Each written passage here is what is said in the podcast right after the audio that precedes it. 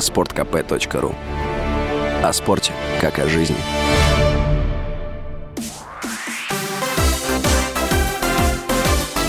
Новости спорта.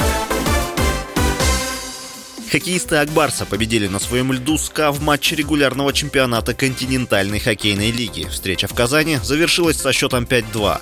Ак Барс прервал серию из трех поражений. Лидирующий в КХЛ петербургский клуб проиграл четвертый из пяти последних матчей. Следующим соперником Ак Барса будет «Авангард». Матч пройдет 19 ноября. СКА в тот же день сыграет в гостях с Нефтехимиком.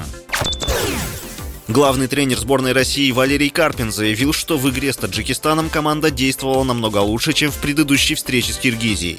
Но болельщики будут недовольны. Сборные России и Таджикистана сыграли в Душанбе со счетом 0-0. В конце сентября россияне победили в гостях сборную Киргизии со счетом 2-1. По словам тренера, ему хочется одержать победу над командой Узбекистана 20 ноября. Карпин отметил, что на поле выйдет другой состав. Сборная России отстранена от турниров под эгидой ФИФА и УЕФА.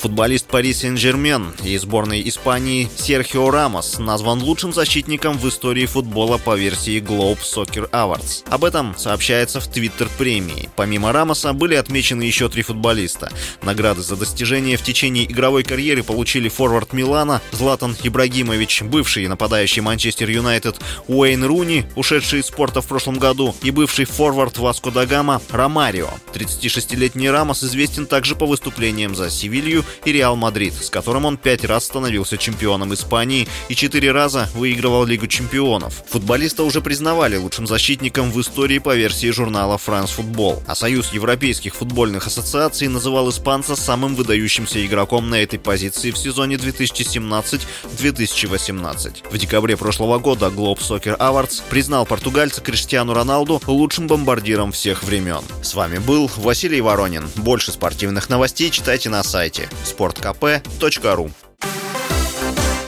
Новости спорта.